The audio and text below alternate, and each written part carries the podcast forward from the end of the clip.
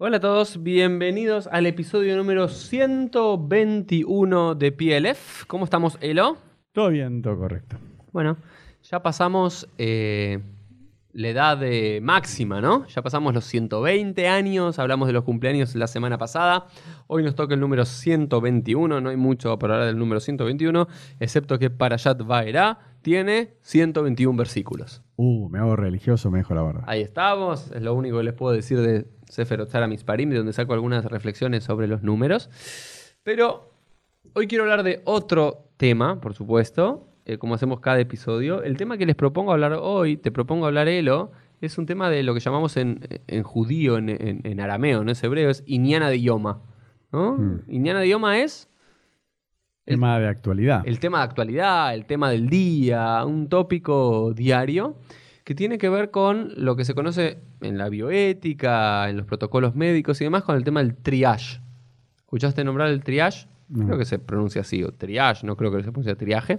Se escribe T-R-I-A-G-E. El triage es eh, cuando los médicos o los bioéticos, los, digamos, los que se ocupan de estos temas, eh, de bioética en términos médicos, tienen que definir quién tiene prioridad cuando hay recursos escasos. Ah, ok.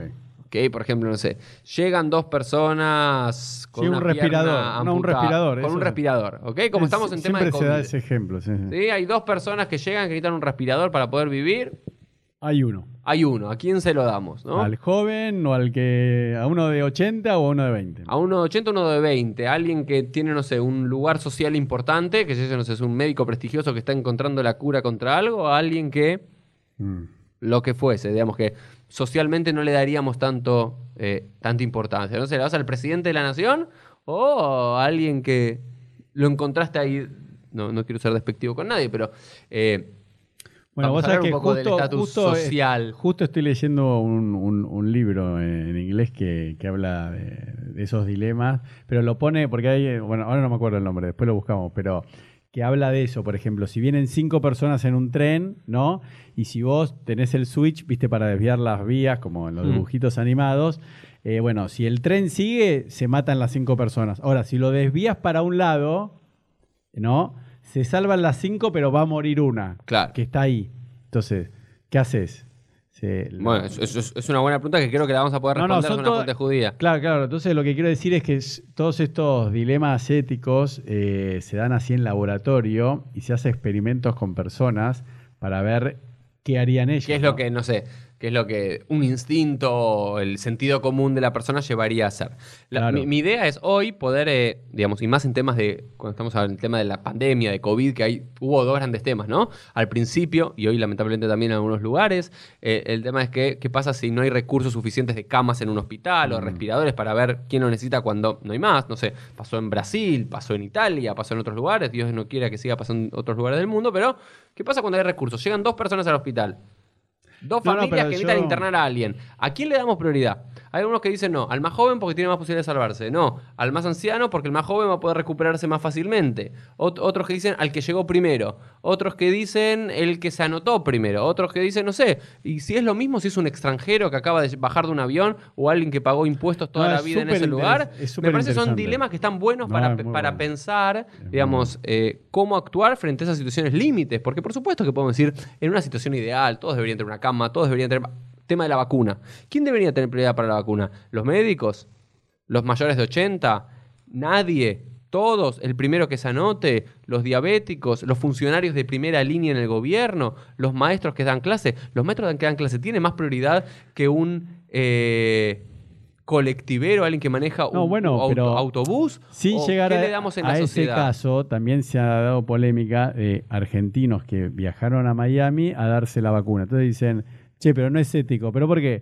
Eh, bueno, porque tiene plata y se la fue a dar a Miami, eh, que espere acá en Argentina. Bueno, pero si se quiere, ¿entendés? Como que a, a lo que a uno le parece bien, a otro le parece mal, aunque se la pague, aunque se pagó el viaje en avión, y ni que hablar con los respiradores o con las vacunas. Yo ahora me estoy acordando que en primer año lo, lo habíamos estudiado. eh, respecto a la responsabilidad de derecho, ¿no? Yo soy abogado, que si un guardavidas se están ahogando dos Mm. personas al mismo tiempo, un, no sé, un anciano, uno joven, uno que es, tiene un cargo, un científico y otra persona que no es nadie. O sea, siempre se da ese tema. ¿A quién tiene que salvar el guardavidas? ¿Te acordás cuál era la. No, no, es siempre lo Es mismo. un dilema, bueno. O sea, no, pero en la conclusión era que el guardavidas, mientras salve a uno de los dos, cumplió con su tarea, porque después no, no puede decir, che, no, a los dos no puede salvar, Bueno, salvar a uno. En relación a eso, vamos a ver una historia del Talmud muy conocida en relación a si se pueden salvar dos, uno, a ninguno, qué habría que hacer frente a esa situación. Lo que yo quiero decir es que, en primera instancia, el judaísmo nos debe ayudar a complejizar los temas. Siempre cuando planteo algo sobre el tema de dilemas éticos, en general, aborto sí, aborto no, eutanasia sí, Uh. eutanasia no, o todos los dilemas éticos, yo creo que el judaísmo no nos plantea solamente lo blanco y lo negro, nos plantea grises en el medio y también em, ayuda a complejizar el sí o el no, ¿viste? Porque a veces te ponen la- contra la espada para ¿estás a favor o en contra del aborto? ¿A favor o en contra de la eutanasia? ¿A favor o en contra de la pena de muerte? No todo es lo mismo. No, hay que ver el Hay caso. que, hay que complejizar. El, Claro. judaísmo talmúdico hay principios generales, hay klalim, como se llaman principios generales, pero es muy casuístico. Es muy el maase. No, pero exacto. siempre es así, Uri. Yo como abogado, o sea, cuando, no sé, la ley dice, el que matare a otro tendrá una pena de 8 a 25 años. Bueno, pero hay que ver qué significa matar, cómo lo mató, si tenía culpa, si tenía dolo, Dolo. Sí, sí, sí. eh, cómo fue, si... si Fue en qué- defensa propia, no fue en defensa propia. Claro, entonces Por supuesto. yo estoy igual de acuerdo que vos cuando te dicen, ¿qué estás, eh, eh, qué opinión tenés sobre este tema? No, bueno, pará, apliquémoslo. eh, Es que, es que me parece que vivimos en un mundo muy simplista, claro. con gente que, no, sin despreciar y demás, prefieren consignas fáciles o banales o eslogans, ¿no? Y cosas que aparezcan en un tweet. Y la vida es más compleja que eso. Y no podemos salir con carteles eh, verdes o celestes como fue en Argentina el tema de aborto, sino porque esperemos, veamos, analicemos, ¿no? Hay, hay complejidad, hay razón, hay verdad, ¿no? El famoso, la famosa quemará en Erubim, Elu, Direi, Elohim, Jaim, estas y aquellas son las palabras del Dios viviente. Cuando hay un dilema que es tan punzante, hay verdad, hay sentido en los dos. Entonces vamos con esto. Lo primero que quiero decir es que a nadie le gustaría ser parte de ese comité, me parece, de bioética que tiene que decidir sobre esto. ¿No? Ah, pero perdón, antes que me olvide, Sí. eh, pues me voy a olvidar, te estoy interrumpiendo con... Lo mismo está pasando ahora con los algoritmos de, de los autos Claro, autónomos. O que sea, fue ese gran problema que, que tienen para la autorización legal. claro, no, porque viene el auto y tiene que decidir en una milésima de segundo. ¿Qué hace? Eh, protege al que está manejando, atropella al que está ahí. Si se corre a la izquierda, de verdad, mataría a una persona. O sea, es impresionante, por eso es, eh, hay gran dificultad, porque los seres humanos son los que le van a te- tener que... ¿Y quién tiene la responsabilidad legal? Ese, e- ese No, no. ingeniero en sistemas que lo No, no, no, no, eso no, no, no, eso es tema de otro podcast, pero no. Acá lo que se está discutiendo es las personas que le van a dar las instrucciones para que el algoritmo, cuando tenga que tomar una decisión en, en menos de un segundo, decida si se muere el que está en el auto, cuántas personas hay en el auto, si cruzan de nivel, si pisa la persona que cruzó mal o eh, frena y bueno, pero y si está el de atrás, mata a los dos. a Entonces, todo eso es... Por eso, y Es aparte. un campo y- apasionante. Y, y quién tiene esa responsabilidad? Porque normalmente, si es una persona de carne y hueso la que maneja, bueno, le das la responsabilidad a esa persona. Pero si es un algoritmo, ¿quién tiene? Pero volvamos a este tema. Bueno. Primero lo que, lo que digo es, a nadie le gustaría jugar a ser Dios, ¿no? Y siempre el, el Unetane Tokef, ¿no? Esa gran plegaria que cantamos y recitamos en Rosh Hashanah Yom Kippur que decimos, mi Hieu, mi Amut, ¿no? ¿Quién vivirá y quién morirá? Nosotros en la tradición judía entendemos que al fin del día quién nace, quién muere y demás depende, está en las manos de Akadosh Baruj de Dios. Pero cuando no hay recursos suficientes o cuando hay que tomar una decisión instantánea para quién salvar y, quién no salvar, ¿ok? Estamos jugando a ser Dios. Lo primero que digo es, a nadie creo que le gustaría estar en esa situación. Y es una situación muy difícil. Y del otro lado, cuando no estás en eso, siempre va a haber críticas. Siempre. Porque siempre va a haber, ¿y por qué él y por qué no? Va a haber críticas de la familia inmediata, de por qué salvaste a este y no al otro. Y también va a haber críticas de la sociedad que tendría otro sistema de valores. Yo digo, siempre se puede discutir cuál es la prioridad que damos, la organización, el escalafón y demás. Lo que hay que decir es que, primero, hay que estar en la piel del otro, que tiene que decidir. Segundo, siempre alguien va a quedar disconforme Hoy. y lo que tenemos que asumir. Y tercero, hay que tomar una decisión. Porque la peor decisión podría ser, ¿sabes qué? Hay un solo respirador de dos personas, no se lo damos a nadie. Bien, y en relación a eso va la primera historia. Es una historia que está, es una historia muy famosa, y lo las debes conocer y muchos de los que nos están viendo, escuchando lo deben conocer. Aparece en la, la quemará, en el Tratado de Baba Metzia, en la página 62a, y dice así: Escucha, Vamos. como un caso así como de, de estudio. Dice, Shnaim Shayume al. Hay dos que estaban andando por el camino, vamos a decir, el desierto, y en la mano de uno había un- una botella de agua. ¿Ya conoces la historia? No, no, no me acuerdo. Si do- los dos toman, ambos mueren. Si uno toma de los dos, llega hasta un próximo paradero. Es decir, están los dos caminando en el medio del desierto, hay un hamzin, hay lo que fuese, hay una tormenta de arena y demás. Se quedaron con una sola botella de agua que está en posesión de uno de los dos. Si los dos toman, ambos mueren en el desierto. Si uno toma, Sí. ¿ok? Llega hasta la próxima ciudad de destino, se salva. El otro muere, en consecuencia. ¿Qué hay que hacer Elo, frente a esta situación? No, bueno, pero ahí es. eh, eh, no, uno puede matar para no morir. O sea, o sea si yo tengo que. ma- Entre yo. y- No, no, no, no, no, eso estás diciendo exactamente lo contrario que dice la quemará. No, no, pero ahí deciden entre ellos dos, ¿no? ¿O hay un tercero que decida quién No, habla? no, no, estamos hablando como un narrador omnisciente, qué es lo que pasa en esa situación. Y bueno, por eso. O sea, hay dos personas y. Pero ¿cuál es la pregunta? Porque. no- La, la pregunta es, ¿qué, hacer en esa situación? Hay una botella de agua, hay un desierto, hay dos personas. Si los dos toman, los dos mueren. Si uno toma, uno se salva. ¿Toman los dos? ¿Y tratan de, no se tratan de no, esperar si el no- milagro? No, no. No, no, pero muchos cuando cuento esta historia dicen, sí, toman los dos y esperan el milagro divino, ¿no? Muchos di- Nah, di- es dicen una eso. joda. A lo que le contesto a todos, dicen, papá, ustedes no entendieron lo que dice la quemará. ¿Qué dice la quemará en el Tratado de Psahim? Los Samhim Nalaniza. No, no, no nos reposamos en los milagros. ¿Qué significa? Para la tradición rabínica, para la tradición judía, no podemos obrar en este mundo esperando el milagro. Entonces, hay que esperar, hay que tomar las decisiones con los datos que Oh, tenemos. ¿Sí? No, no esperando un milagro, que venga un helicóptero, que encontró una ciudad a medio kilómetro que no sabían que existía. Con los datos que tenemos. Si toman los dos, los dos mueren. Si no toman ninguno de los dos, ninguno eh, los dos mueren. Si toma uno de los dos, uno se salva y el otro muere. ¿Quién tiene que tomar? ¿Elo? ¿O qué hay que hacer? No.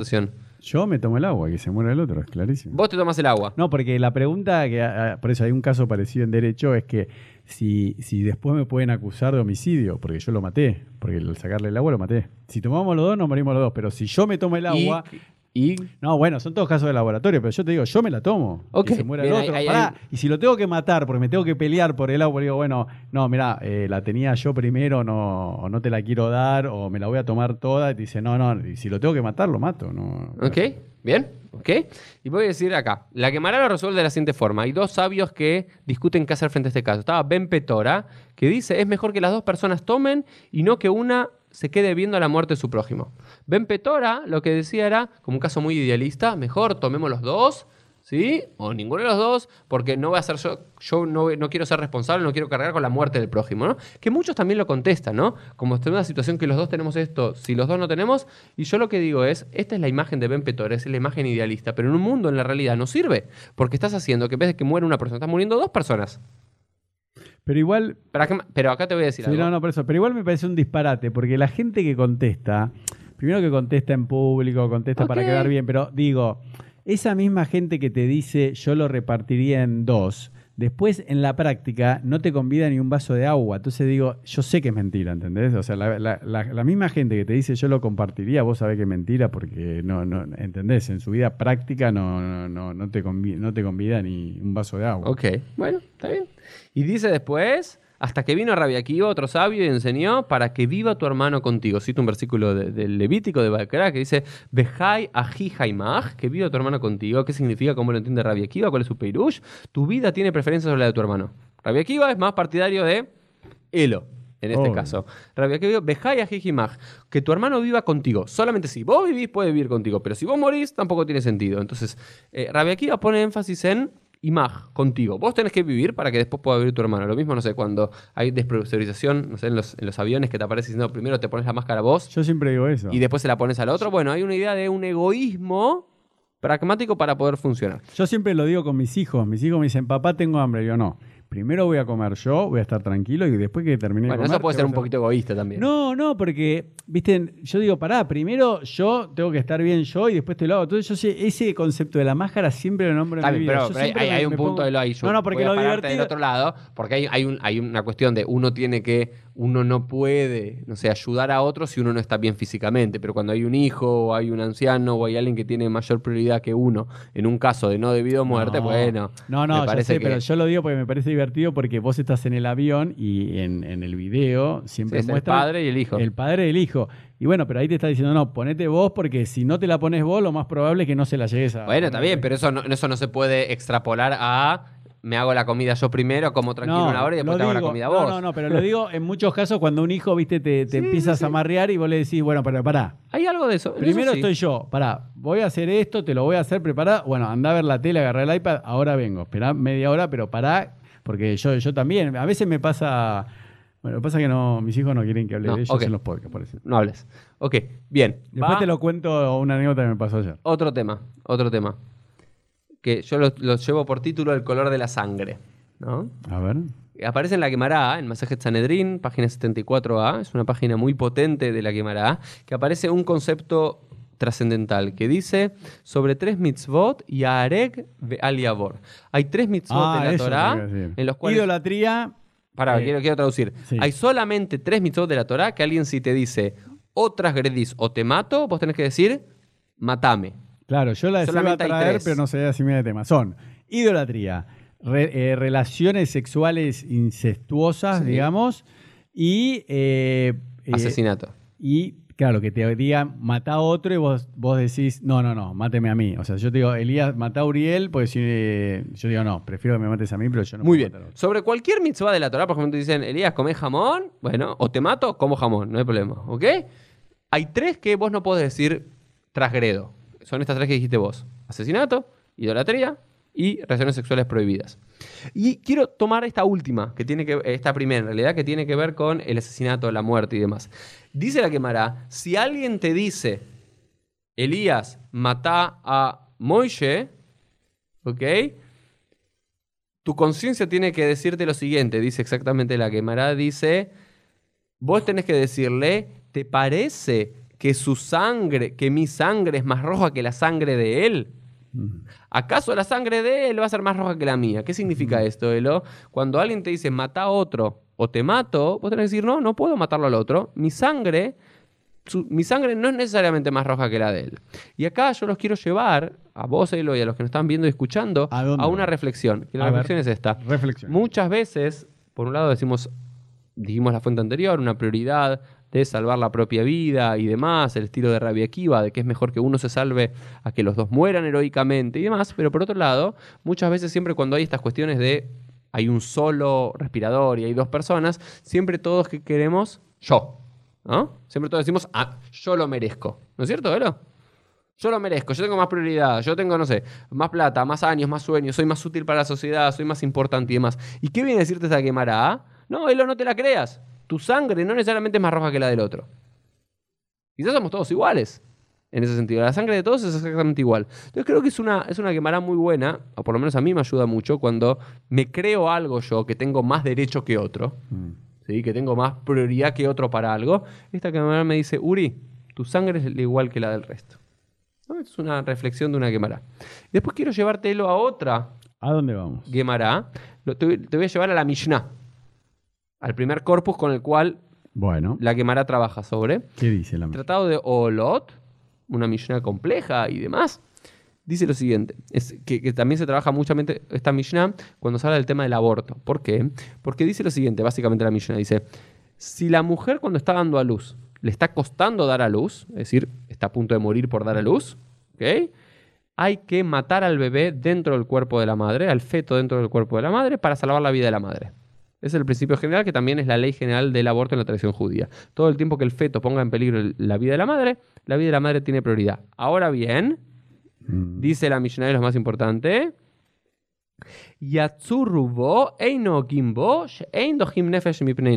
Dice, si ya salió la mayor parte del bebé, la cabeza, la mayor parte del bebé al mundo, al, al aire y demás, no se puede tocar al bebé, aunque le esté costando parir, incluso esto le puede llegar a costar la vida de la madre. ¿Por qué? No desplazamos una vida por otra. Mm. Y en ese sentido, Elo, esto se conecta con esto que decías antes. Si yo voy para acá y puedo matar a una persona, ¿ok? Y si me desvío, o- estoy, estoy yendo para acá y puedo matar a dos personas, y si me desvío puedo matar a una persona y no a dos, ahí el cálculo para la tradición judía no es equiparable. ¿Por qué? Porque no puedo desplazar, que, no puedo desplazar esta vida por estas dos. Claro, claro. Claro, nuestro profesor de Derecho Penal No, se no, no, yo llamaba no tengo, Donna, no tengo derecho a hacer eso. que eh, todas las vidas van en igual, ¿no? Pero al punto tal de, porque está bueno este concepto, todas las vidas valen lo mismo, ¿no? Pero lo que él decía es que una vida de verdad vale igual que 100. Entonces, si, si vos no podés eh, decir, bueno, a este lo voy a matar. Para salvar a otros 100. Claro, porque por ejemplo, otro caso que... Bueno, es lo mismo que dice la quemará. Yo no puedo hacer ese cálculo racional. ¿sí? Hay algunos cálculos racionales que puedo hacer. Por ejemplo, es mejor que se salve una persona que no se salve ninguna. ¿sí? Ben Petora Rabiakiva con la discusión en Baba Metzia. Eso es hasta lógico. De nada sirve que mueran dos personas cuando una puede ser salvada. Pero yo no puedo decir, bueno, voy a dejar morir. Voy, es mejor, si desvío esto, se mueren dos, y si sigo adelante, se mueren diez. Yo no puedo hacer ese cálculo aritmético. ¿Por qué? Porque no puedo desplazar una vida por otra. Yo no soy quien para decidir No, eso. bueno, pero por eso, esto es lo que decía el, el- bueno, el profesor que es juez de Edgardo Dona, que decía que una vida vale igual que 10. ¿Entendés? Entonces vos nunca puedes tomar una vida como un fin para otra, como un medio. Entonces vos no puedes decir mato a uno eh, por salvar a 10. Y, este libro que estaba leyendo daba el caso, ¿no? Eh, bueno, uno de las vías del tren, etcétera, y después daba uno que decía, pues supongamos, porque claro, cuando uno empieza a decir, no, bueno, no, pero si salvás cinco vidas, entonces decía, ¿qué pasa si hay cinco personas internadas en terapia intensiva que se van a morir? Las cinco cada una necesita un, obviamente es un ejemplo de laboratorio, necesita un trasplante distinto, uno de pulmón, uno de corazón, etcétera. Y hay una persona en la sala de espera que está fuera ahí de la terapia intensiva. Si matamos a ese, le sacamos los cinco órganos que necesitan. Y salvamos a los otros cinco. Claro, entonces empiezan a dar... eh, eh, Sí, sí, pero es un buen caso. Claro, entonces... pero en la tradición judía te dice, no. no, way. ¿Por qué? Cuando hay una vida plena, yo no puedo decidir acabar una vida para Ah. salvar otra. Pará, porque justo estaba hablando, esto sí lo puedo nombrar porque no, no estoy hablando de su vida privada, eh, con mi hijo Yehuda. Eh, hablábamos de la. Porque yo, claro, hablo- empiezo a leer libros, entonces mientras entrenamos hablamos. Y hay una película de Will Smith que se cae él con un hijo al agua, no me acuerdo cuál es, es una película mala, él después se fijó, y se hunde el auto. Entonces el robot programado baja y lo rescata él, y que es el padre del chico que estaba en el auto. ¿Por qué? Porque el, robot, con un algoritmo que se dedicaba a salvar gente, hizo el cálculo de que tenía más probabilidades de vivir eh, Will Smith si lo trataba de salvar a él, porque el, hijo, como era más chiquito, tenía los pulmones más chicos. Bueno, cuestión, como que lo salva a él. Y el padre decía, no, no. Viste, le gritaba al robot, obviamente, el robot no hizo nada, pero digo, salva a mi hijo. ¿Entendés? Como que el, el- el tema de. Primero hay que ver. Para mí me parece que hay dos dilemas eh, morales que son, hoy en día, que está bueno que lo hablemos, que no estaban en la época de la Gemara, que son cuando la decisión la tiene que tomar un ser humano, como decís vos, o cuando ya hoy en día lo toma un algoritmo programado por seres humanos, pero ya lo toma inde- independientemente. Bueno, no, pero la, pregunta es, y creo que hay mucho hoy, como todo el rol de... Hay un libro de Yuval Harari y demás que habla que hay roles, por ejemplo, el filósofo que había sido muy desprestigiado en el siglo XX y demás, en el siglo XXI puede volver a tomar un valor para que para configurar junto a ingenieros y Eso. sistemas y demás estas decisiones de los algoritmos. ¿Por qué? Porque en última instancia es como un gran comité mundial de bioética y decir Claro. qué hacer frente a esas situaciones límites. Y ahí, bueno, ahí en última instancia son, de vuelta, son todos estos conceptos de las religiones y demás que nos ayuden a pensar estos temas. Vamos con otros dos temas que quiero eh, trabajar antes de cerrar, Elo. Dígalo. El primero tiene que ver con eh, una mitzvah que aparece en el libro de Baikra, en el libro de Levítico, capítulo 19, versículo 16, que dice, Lo tamod al dam reeja. No te quedarás inmóvil ante la sangre de su prójimo. ¿Cómo lo entiende esto la quemará? Y luego Rashi lo cita ahí, es no podés quedarte mi- para, no podés quedarte inmóvil mirando mientras una persona se está hundiendo Sí. o mientras vienen unos bandidos a matarlo. Es decir, yo como ser humano, como judío en particular y demás, tengo una obligación ética de no quedarme inmóvil. Yo no me puedo quedar inmóvil y decir, ah, no es contra mí, no me estoy ahogando yo y demás, que el otro muera.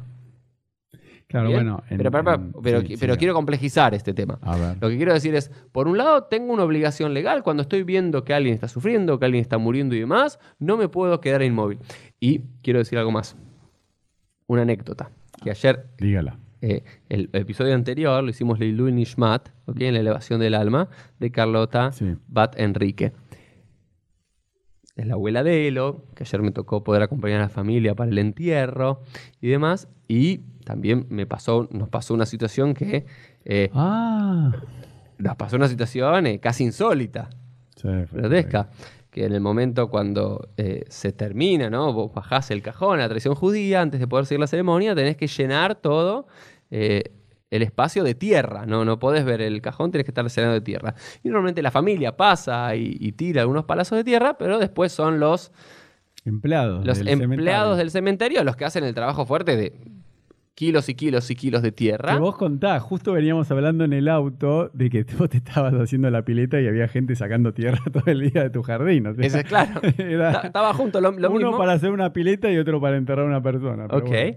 Pero ¿cuál es el sipur y por qué lo digo esto? Sí, de- contalo, contalo. Pero me parece que es inter- porque viene a este caso. Claro, sí, sí. ¿Ok? Vos, vos estuviste muy bien, ¿eh? Eh, uno de los que está trabajando empieza a gritar y a llorar de, dolor como nunca me pasó en la A vida mí tampoco. y con la pierna que le queda casi colgando, lo, con lo cual se había doblado la pierna y se la había quebrado, quebrado la rodilla y demás, y gritaba de dolor. Imagínense la situación de la familia enterrando a un abuelo, una madre, eh, una bisabuela, y después un empleado ahí, por supuesto, sufriendo, llorando del dolor y demás, y a muchos se quedaron como en shock, ¿no? O, en shock, o también está como esta idea de, por esta idea de la responsabilidad, ¿qué pasa si lo toco? ¿Viste? ¿Qué pasa si lo toco y muere? Como hay toda una idea que para mí es terrible, que no existe acá en la Argentina como el concepto del buen samaritano, de alguien que trata de ayudar a alguien y salvarle la vida, después puede ser imputado, ¿no es cierto? ¿Viste? La RT te dice no porque lo moviste y algo, pero no podías dejar al tipo ahí tirado en el piso gritando el dolor y demás. Mi impulso fue decirle a dos tipos, vengan para acá, levantémoslo y sentémoslo. Pero ¿por qué digo esto? Porque por un lado hay una idea de decir, no, mira, si la persona está muriendo, yo no tengo que hacer nada. No, no- no soy el médico de ahí, no es que era el responsable de ahí, no era que era un enfermero y, alguien me podía acusar, no, le moviste un poco la pierna y, y se la terminaste de romper vos. Bueno, en una situación tenés que actuar. Eso es lo que dice la Torah. No puedes quedarte inmóvil y decís, prefiero, preferiría no hacerlo, ¿no? Como ese famoso cuento, Sí. preferiría no hacerlo. Tenés que actuar. Ahora bien, pero ¿por qué lo cuento? Simplemente porque se me ocurrió y pasó No, ayer. no, pero está bien, pero igual el otro dilema ético. Sí, que- para quiero decir algo más. Voy a decir, voy a complejizar, no sé si lo que que vos decir. No, contá lo que nos movimos, porque el dilema Ah. ético era si Claro. continuamos con la ceremonia, y la verdad que yo eh, estaba, mi- mis dos tíos, ¿no? la hermana de mi mamá y el marido, y mi prima, que es la hija, que son tres médicos, y ninguno eh, atinó a hacer nada. Yo me impresiono, no le iba a sacar el pantalón, eh, o sea, ayudarlo con el pantalón a ver si tenía quebrado, expuesto o no expuesto, me baja la presión. Pero el dilema ético que lo voy a decir yo, porque si lo decís vos queda muy fanfarrón, es que Uri, en, en una milésima de segundo, como un algoritmo, como un auto que se conduce solo, dijo, bueno, vamos a continuar la ceremonia acá a 10 metros hasta que vengan a atender a esta persona, porque estaba llorando tirado al lado de la, de, ¿cómo se dice? No La de la tumba. tumba. No, Sí, pero no sí, es la sí. tumba, era el agujero. Sí, sí, ok. Con el cajón, era más... sí. Una cosa es la tumba. No, no, estaba ahí el agujero, el cajón, era un... Bueno, y, y claro, en un momento a mí me pasó tipo algoritmo, viste, un segundo por el cerebro y digo, che, pero no lo pueden tomar a esa persona entre otros empleados, correrlo los mismos cinco metros que nosotros nos movimos, pero bueno, yo entendí que esta persona estaba viva, que por más que yo quería mucho a mi abuela, vos habías hecho lo correcto, que es decir, bueno, esta persona está viva, se lastimó, está quebrado. Tal vez lo mejor es no moverlo porque después pueden decir Claro. que como lo movieron, lo terminaron. Para mí en ese momento, mi instinto, mi, mi, mi Neyamami, todo salió a decir, en este momento, por más que estamos acompañando y honrando a un difunto, tiene prioridad el que está vivo. Entonces ahí es- mejor que se mueva la familia un poco. Pero bueno, volvamos a esto. Volvamos. El otro dilema que se presenta con la obligación moral de no quedarse inmóvil frente al otro y, digamos, sentir que uno tiene que ayudar y demás, es la idea de eh, un pasuk que aparece en Tvarim, que, eh, que es la base del cuidado del cuerpo. Benishmartem meod lenafotehem, y cuidarán diligentemente sus cuerpos. Entonces, si bien la alajá te dice, no, frente a una situación de peligro, vos tenés la obligación moral de ayudar al otro, no podés exponerte a vos innecesariamente una situación que ponga en riesgo tu propia vida. Bueno, eso te iba a decir que está en el Código Penal argentino y de todos los países del mundo, que vos tenés un deber de auxilio, de ayudar, siempre y cuando no te pongas a vos en riesgo, ¿entendés? O sea, yo no me tengo que tirar a un río que se cayó una persona o estaba nadando y se está ahogando y dice auxilio. Bueno, si el río está bravo y Bueno, pero eso, si- corriente, si, sabés nadar y está más o menos, lo tenés que hacer, no te podés quedar, no. Pero si hay olas de 20 metros o vos no sabés nadar, Ah. no tenés obligación porque es morir dos en vez de uno. Pero, y esto en relación, por ejemplo, también yo lo digo en relación a las vacunas o al, al- a, a la entrega de los, eh, de los respiradores. Por ejemplo, es, ¿qué pasa si a vos te toca el respirador? No sé, vos tenés 70 años, te toca el respirador porque te eligieron a vos. Vos no puedes decir, no sabes qué, preferiría dárselo, según la ley judía. mm, Digo, yo prefiero dárselo a un chico más chiquitito o a, mi hijo o a lo que fuese. ¿Por qué? Porque vos tenés la, re- la- la responsabilidad de preservar tu propia vida.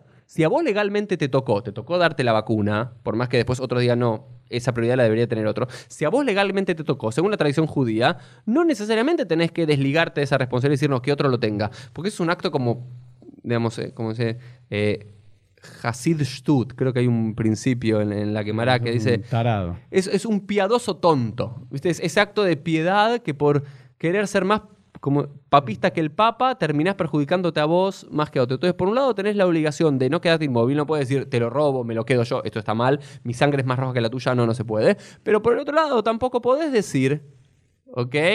No, sabés que tenelo vos, no lo tengo yo. Porque eso está poniendo en peligro tu vida. A menos que decís, mira, sos alguien de 20 años, joven, que no sos médico, no estás en contrato con paciente de COVID todo el tiempo y te tocó la recibir la vacuna, bueno, la cedo. Pero si no, si vos sos población de riesgo, vos tenés que recibirla. ¿Por qué? No desplazamos una vida por otra. Y lo último, a Harón a Harón Habib, lo último que quiero traer, Bueno. es una Mishnah que no es muy estudiada, porque es un tratado de la Mishnah poco estudiado, que es el tratado de Orayot, pero que justamente es la única Mishnah que nos da una referencia en relación a prioridades A en el momento de salvar vidas. No le va a gustar a la gente, pero dice así. Mm. El hombre tiene preeminencia por sobre la mujer para ser salvado. En Bueno, este caso, si, ya está, si- listo. si nos guiaríamos con la Mishnah, Terminemos acá. terminemos el podcast. podcast, nos van a matar, pero pará, vamos, vamos, a, eh, vamos a redimir a la Mishnah y a los sabios. Ahora vas a ver. Mm, ¿Cómo la vas a.? El hombre tiene prioridad por sobre la mujer en este caso, y la mujer tiene pre- preeminencia por sobre el hombre para que le provean vestimenta y para liberar del cautiverio. Entonces, en algunos casos, frente a una situación, por ejemplo, para salvar la vida, aparentemente el hombre es preferible por sobre la mujer. Pero, por ejemplo, si la mujer está en cautiverio y el hombre está en cautiverio, primero hay que liberar a la mujer, hay que hacer pedido en su bien de la mujer. ¿Por qué? Porque se sospechaba que a la mujer le iban a violar más rápido que al hombre. Siempre hay como una lógica detrás de por qué salvas, pero por qué salvas la vida primero del hombre y la mujer, porque entendían que la vida había más santidad en la vida del hombre que de la mujer. Literalmente así lo dice Partenura en su comentario de la milla. Bastante misógino y demás. Te voy a decir algo más. Esto es una diferencia de género. Tenés dos. Hombre y mujer, ¿a quién debería salvarse una Mishnah? Al hombre. Más dice, la próxima Mishnah dice lo siguiente. Un sacerdote tiene preeminencia sobre un levita. Ahora es una cuestión como de castas. ¿sí? Cohen está sobre el levita. El levita está sobre un israelita. El israelita está sobre un mamzer, sobre un bastardo. No. El bastardo está sobre un gibonita, que era como un pacto que hicieron, un- un- algo en particular, no importa. Y un gibonita está sobre un converso. Y un converso está sobre un esclavo liberado. Y un esclavo liberado está por sobre un esclavo. Y un esclavo está sobre un goy cualquiera. Entonces, hay como una, primero, preferencia eh, de género Mm, biológica y otra por casta. Si naciste en una casta de alcurnia, tenés preferencia. Ok, ahora les quiero decir algo. Voy a decir dos comentarios interesantes. a ver cómo la. El primero A es- ver cómo. El primero lo salva la propia Mishnah. La propia Mishnah dice, Ei Matai, ¿cuándo sucede esto? Cuando el hombre tiene eh, preeminencia por sobre la mujer o el Cohen sobre el israelita, etc. En la circunstancia de que todos sean iguales en relación a la sabiduría. Sin embargo, si el bastardo, si el mamzer es un talmid jajam, es un sabio, y el sumo sacerdote es un amaharetz, es un ignorante, el bastardo tiene prioridad por sobre el sumo sacerdote ignorante. Entonces acá es como que la propia quemará, en la propia Mishnah empieza a dar vuelta a este concepto, es decir, bueno, hay como estructuralmente en la sociedad una preeminencia por sobre el hombre sobre la mujer, algunas castas, ¿no? podemos retraducir que serían castas de nuestros días, ciertos sectores en la sociedad que tendrían como una eh, mayor oportunidad, preeminencia en algún caso. Sin embargo, la propia eh, después te dice, si ahora se da vuelta, ahora el, el tema principal es que si La Torah. el que sabe más, ¿sí? el que tiene más Torah, vamos a decir, gana por sobre hombre o mujer o lugar social. Entonces, el, peor de la sociedad, o digamos el más bajo, si tiene Torah y el más alto es un ignorante, gana. ¿Por qué? Porque primero la tradición judía le da mucho valor al tema de la Torah, mucho más que lo de nacimiento, pero por otra cosa más, la Torah yo creo que puede ser traducida acá para ayudarnos a pensar en el triage médico y demás, en relación a qué valor social tiene esa persona. ¿Sí? Y la Tosefta lo dice eh, estrictamente, dice, si hay que salvar un rey, el rey de Israel, o a un Talmid Jajam, ¿a quién se salva? Almija. Al Talmid Jajam, más allá de que ellos lo escribieron, por supuesto. Al Talmid Jajam, ¿por qué? Porque el rey, cualquier judío puede llegar a ser un rey de la dinastía de David y demás. ¿ok? Pero un sabio tenés que estudiar mucho. Entonces, en este sentido, por ejemplo, salvar la vacuna a un burócrata de oficina, que cualquiera puede ocupar ese puesto, o un médico, que son que serían los sabios, ¿no? En, en- en nuestros días, el sabio debería tener más privilegios en recibir primero una vacuna, eh, un, eh, el médico recibir primero una vacuna, eh, o alguien que está, no sé, investigando la vacuna, un bioquímico, quizás también debería tener prioridad porque su vida como valor para la sociedad en general es más elevado de alguien que, no sé, de un rabino, que no le va a cambiar la vida a nadie, pero si está ahí un respirador, el, el tipo que está descubriendo la vacuna contra el cáncer, contra el COVID, contra el SIDA, contra cualquier cosa, y un rabino, un escrito, un matemático en ese caso, bueno, salvemos la vida de eso. En otras circunstancias, cuando se está cayendo algo y demás, bueno, salvemos la vida del ingeniero por sobre el filósofo. Cuando un tema de bioético, entonces, ¿qué valor social tiene esa persona? Pero lo que quiero decir, y a Jarón, a Jarón, Habibi, con esto quiero terminar yo. Sí, no, porque antes que nos olvidemos, eso se da, pero que vos lo dijiste, creo que al pasar, en el tema de los, bueno, que yo también lo nombré, pero los trasplantes, ahí es por orden de inscripción, digamos, no importa si es hombre, mujer. No hay. Eh, bueno, y en relación a eso, eso es muy orden. Importante lo de decir. Si bien esta Mishnah es compleja y demás, tiene algunas cosas, lo que quiero decir es que ninguno de los grandes Jajamim del siglo XX que fueron consultados, el Tzitz Eliezer, eh, eh, Moshe Feinstein y otros grandes sabios, Jaredim, que fueron consultados con temas de bioética, ninguno, si bien es una Mishnah clara, ninguno dijo que entre un caso de bioética hay que usar este concepto. Entonces, si bien es una Ah. teoría que está en la Mishnah, pero es interesante porque uno ultraortodoxo se puede decir muy fácil, hombre sobre mujer, sos Cohen sobre Leví, judío sobre Goy, y ninguno lo hizo. Ninguno aplicó de Alejá de Maasé este concepto. Y la mayoría de ellos lo que sugiere es algo muy interesante, que los protocolos no lo hacen. Hoy los protocolos de eh, la Cruz Roja Internacional y de todas las organizaciones de salud del mundo tienen su propio triage médico y más o menos son parecidos. Siempre tienen como prioridad que normalmente es hay que salvar al que tenga más posibilidad, hay que tratar de vivir. Es el concepto general. Que con el tema de COVID no sirve ese concepto, porque es todo lo contrario. ¿A quién le vas a dar la vacuna o el respirador? ¿A alguien de 20 años? Que tiene más posibilidad de sus propios pulmones hacer o de que el contagio sea menor o alguien de 80. Hoy el COVID es como que tiró abajo ese concepto general. Se dice que cuando hay frente a una situación que es exacta, viste, los dos llegan al mismo tiempo en la puerta del hospital, entran dos ambulancias al mismo tiempo, la mayoría de los post-kim, ¿sabes lo que dice? Tirar una moneda. No, no tengo idea. Tirar una moneda. Eso es lo que dicen que hay que hacer. Ah, tiraron. Sí, sí, no, no, no era. eh, ah, tipo Goral, que sea por suerte. Goral, que sea por suerte. Y no está mal ese concepto para mí, porque es nadie quiere estar en, en el otro rol, ¿sí? Y ponerse a juzgar qué sangre es más roja que la otra, quién tiene más prioridad, quién tiene más valor social, quién... eh, pero hay unas cosas como que complejizan que me parece que de vuelta esto nos tiene que ayudar a seguir pensando, ¿no? Eh, en, todo esto, pero bueno, son circunstancias buenas para, para pensar estos dilemas éticos que nos atraviesan la vida, que quizás no siempre estamos pensando en tema de respiradores, quién no, hoy lo vemos en las noticias. Y como decía Sijonov Ibarja, el Rav Marshall Meyer, eh, Marshall T. Mayer. Marshall T. Meyer, eh, no sé para qué siempre le nombran la T, eh, él decía algo que para mí siempre es muy lindo, que el judío siempre tiene que tener la Torah en una mano y el diario en la otra. Y me parece que eso siempre es un ejercicio que trato de hacer. Leer el diario, leer las noticias, leer lo que pasa en el mundo y por otro lado tener la Torah y decir qué es lo que la Torah me aconseja, qué es lo que la Torah me dice, qué es lo que debería hacer frente a esta circunstancia. Entonces siempre me gusta cuando hay un dilema ético ver, bueno, ¿qué opina el judaísmo? Entonces cuando empezó a pasar todo esto de las vacunas, del coso, dije, vamos a investigar un poco y bueno, este es el producto de este PLFelo. Bueno, nos despedimos. Nos despedimos, este fue el episodio número 121 y nos vemos en el próximo episodio. Chau, chau.